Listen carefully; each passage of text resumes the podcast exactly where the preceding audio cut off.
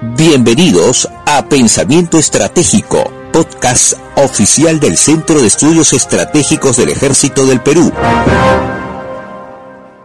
Lo saluda el mayor Gonzalo Iwasaki, editor del podcast del Centro de Estudios Estratégicos del Ejército del Perú. Las relaciones internacionales y el orden mundial a raíz de la pandemia generada por la COVID-19 han sido afectados Nuestros líderes y la población en general del Perú, como parte de la comunidad internacional, requieren conocer lo que sucede en este ámbito, lo cual nos permitirá evaluar las posibles estrategias que se puedan establecer con la finalidad de aprovechar las oportunidades que se presentan en el ámbito regional y mundial, así como en nuestras relaciones con Estados Unidos y China. Para ello hemos invitado a Francesco Tucci, politólogo por la Universidad L'Orientale de Nápoles, Italia, magíster en Ciencia Política y Gobierno con mención en Relaciones Internacionales por la Pontificia Universidad Católica del Perú.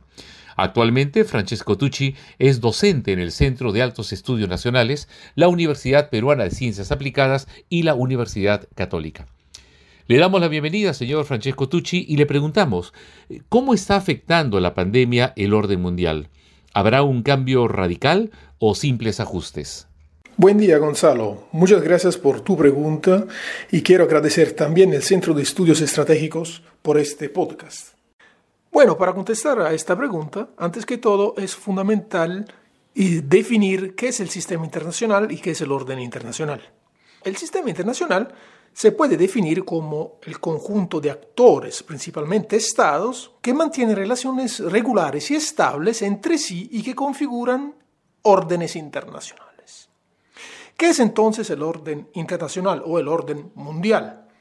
Es un conjunto de normas y arreglos que conducen las relaciones internacionales, fundamentales para garantizar la estabilidad del sistema internacional. ¿Quién establece el orden internacional? Principalmente las grandes potencias. Y, considerando la situación actual, Estados Unidos también, que es el hegemón en crisis. Bueno, Considerando entonces eh, la pregunta, ¿ha sido afectado el orden mundial? Claramente sí, ha sido afectado, sobre todo la globalización, relacionada a un orden mundial neoliberal. Sin embargo, no hemos tenido un cambio radical. Sigue vigente el orden internacional pre-pandemia. Sin embargo, el sistema eh, ha sido afectado el orden ha sido afectado y por esta razón habrán unos ajustes relacionados a la crisis de la globalización eh, y a la deslocalización de la producción. Es decir, trasladar una producción industrial de un país a otro buscando principalmente menores costes laborales. En la actualidad, en varios estados, estamos asistiendo al desarrollo de producciones propias relacionadas a varios bienes, proprio porque durante la pandemia el comercio ha sido duramente golpeado y se ha enseñado el punto débil del orden internacional que ha apuntado todo alrededor de los años 90 hacia la deslocalización de la producción, sobre todo en los países que eran industrializados del dicho primer mundo, los países europeos y Estados Unidos. ¿Y cómo cambiarán las relaciones entre los países latinoamericanos en un escenario post-pandemia? Según varios economistas, como el premio Nobel Joseph Stiglitz, probablemente habrá una tentativa de integración regional en América Latina, así como el, un fortalecimiento de iniciativas de formación o fortalecimiento de bloques regionales. En el caso de América Latina, sabemos que la tentativa de favorecer una integración regional ha sido frustrada ya desde los años 60 del siglo pasado. ¿Por cuáles razones? Esencialmente por una falta de liderazgo claro falta de interdependencia económica entre los países que intentaron profundizar las relaciones de cooperación para llegar a una integración regional. Y claramente, Otro elemento que ha jugado en contra de todos los procesos de integración regional en América Latina y marcadamente en América del Sur, la ideologización del proceso mismo. Un ejemplo paradigmático es UNASUR. Entonces, es posible y muy probable que se intenten otra vez una serie de iniciativas para fortalecer los bloques que se intentaron formar a nivel regional o eh, comenzar con nuevas iniciativas de integración regional. Sin embargo, en ausencia de, de la interdependencia entre los países latinoamericanos, si consideramos, por ejemplo, América del Sur, entonces los países sudamericanos, que son todos exportadores primarios, es muy difícil lograr una interdependencia económica sin modificar la matriz económico-productiva de los países, porque todos exportan materias primas. Y es muy difícil fortalecer los lazos económicos. Y si no se fortalecen los lazos económicos, una integración regional es muy difícil de lograr. También en ausencia de infraestructuras que puedan conectar los mismos países. Entonces, nos encontramos en una situación compleja. ¿Por qué? Por un lado habrá esta tentativa por el otro lado, será bien difícil que pueda ser exitosa una iniciativa de integración regional proprio por una falta de liderazgo claro, la interdependencia económica y el elemento ideológico que puede frustrar las iniciativas de integración regional. Con relación a este último elemento, hay que tener en cuenta también el movimiento pendular que en varios países latinoamericanos y principalmente suramericanos se han concretado, se han realizado desde los años 90 del siglo pasado.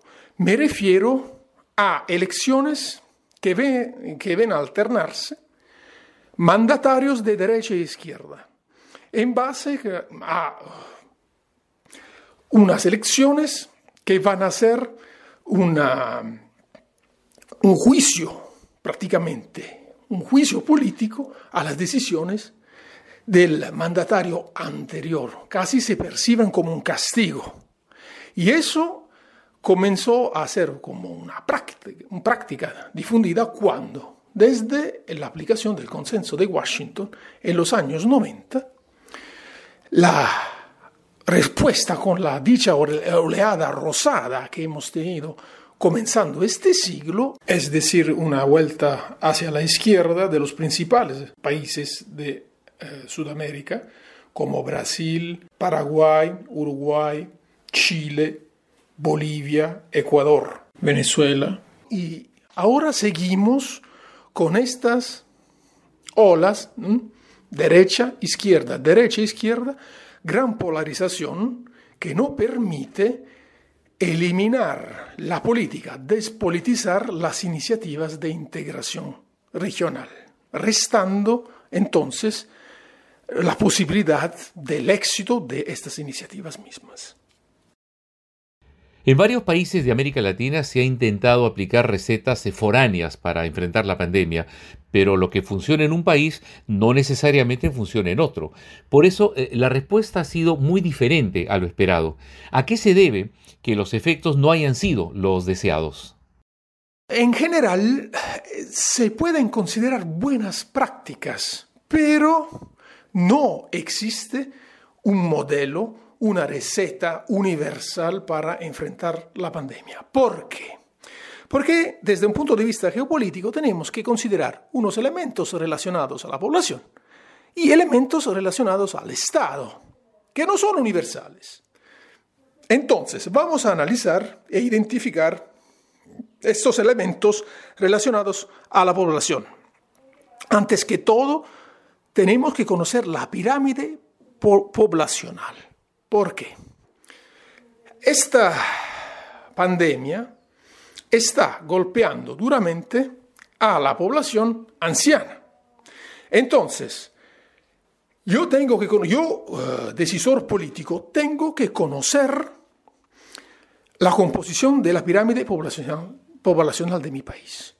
Damos un ejemplo. En el caso del Perú, si vamos a ver la pirámide poblacional, nos damos cuenta que la población es bastante joven y se trata de un 31, 32 millones de habitantes. Si considero Italia, la pirámide poblacional es distinta porque la mayoría de la población es anciana, segunda y tercera edad. Eso quiere decir que el virus me va a golpear duro. Y estamos hablando de un país con una población de alrededor de 60 millones de habitantes, el doble de la población peruana. Entonces, la receta italiana no puede aplicar en Perú. ¿Por qué? Punto número uno, tenemos una pirámide poblacional distinta. Punto número dos, vamos a ver otro elemento. El estado de salud de la población, yo tengo que conocer, sobre todo si hay enfermedades crónicas que se relacionan también al estilo de vida de los habitantes. Hay problemas como la obesidad, qué estilo de vida se relaciona a la población de un país. Porque la incidencia de la pandemia va a ser distinta. Entonces tengo que conocer el estado de salud de los habitantes. Claramente el estado de salud del habitante de Noruega no es lo mismo que el estado de salud de un latinoamericano. Condiciones climáticas distintas, estilo de vida diferente, bienestar diferente. Entonces no se pueden comparar. Otro punto, costumbres. Punto número tres. Las costumbres. Las costumbres son diferentes. En los países latinos gustan las reuniones, no solo familiares, entre amigos. Si consideramos, vamos más allá, si consideramos Argentina, si consideramos Italia, porque nosotros también somos bastante latinos, eh, nos gusta abrazar, abrazarnos, no solo apretar las manos. ¿eh? Entonces, el contacto físico. Eso favorece claramente la difusión de una enfermedad de este tipo. Mientras, si voy a considerar las costumbres de eh, habitantes de otros países, como pueden ser los asiáticos, los japoneses o los noruegos, los de la Europa del Norte, ya no hay contacto físico y eso puede favorecer una acción para reducir el contagio. Otro elemento a considerar correlación a la población, punto número cuatro, el respeto de la autoridad de la cultura política. Es decir, los ciudadanos aceptan las disposiciones de la autoridad, respetan las leyes, respetan las normas. ¿Por qué?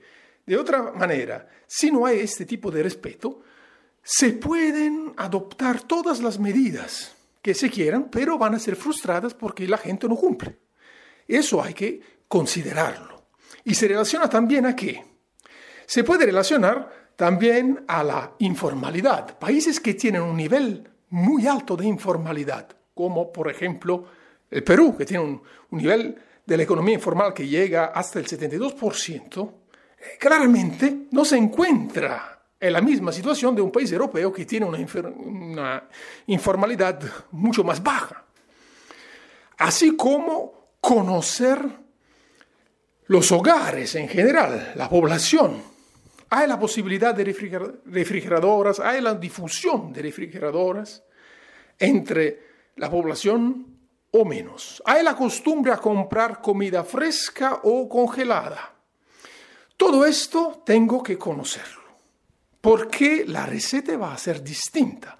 Queda claro que, considerando una población indisciplinada, informal, que no tenga la posibilidad de comprar comida surgelada, no congelada, entonces, ¿qué pasa?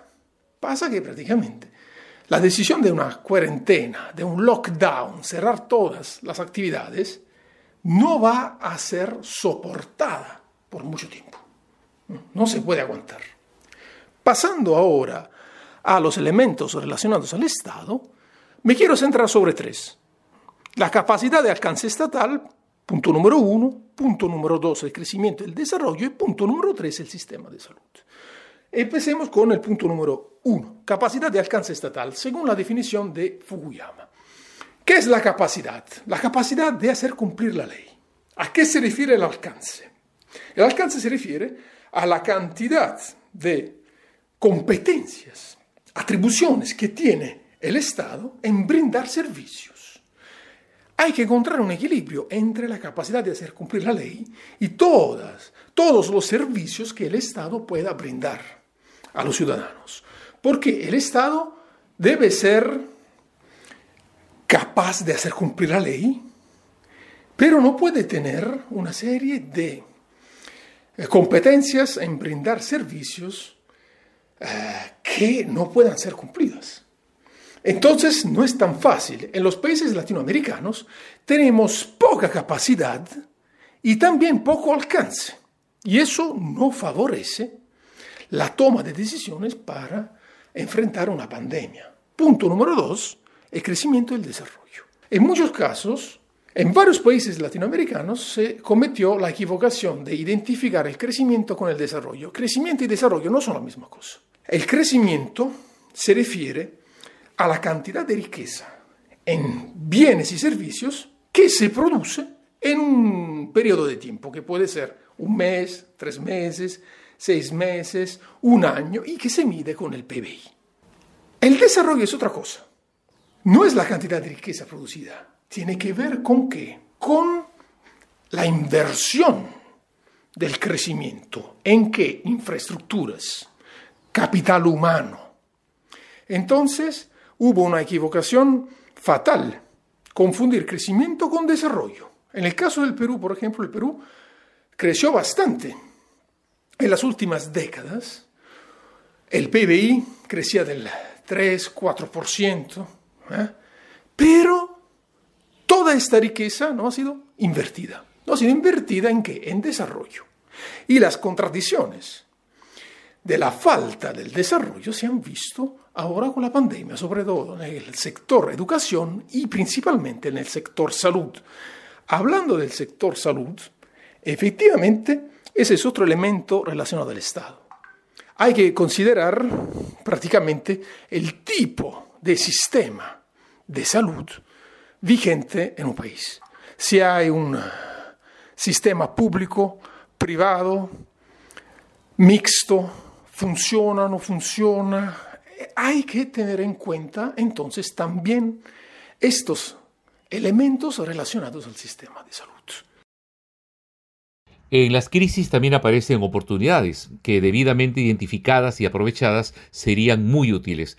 La pandemia ofrece oportunidades a los países de América Latina, principalmente al Perú, para reconfigurar de manera más equilibrada las relaciones con las grandes potencias.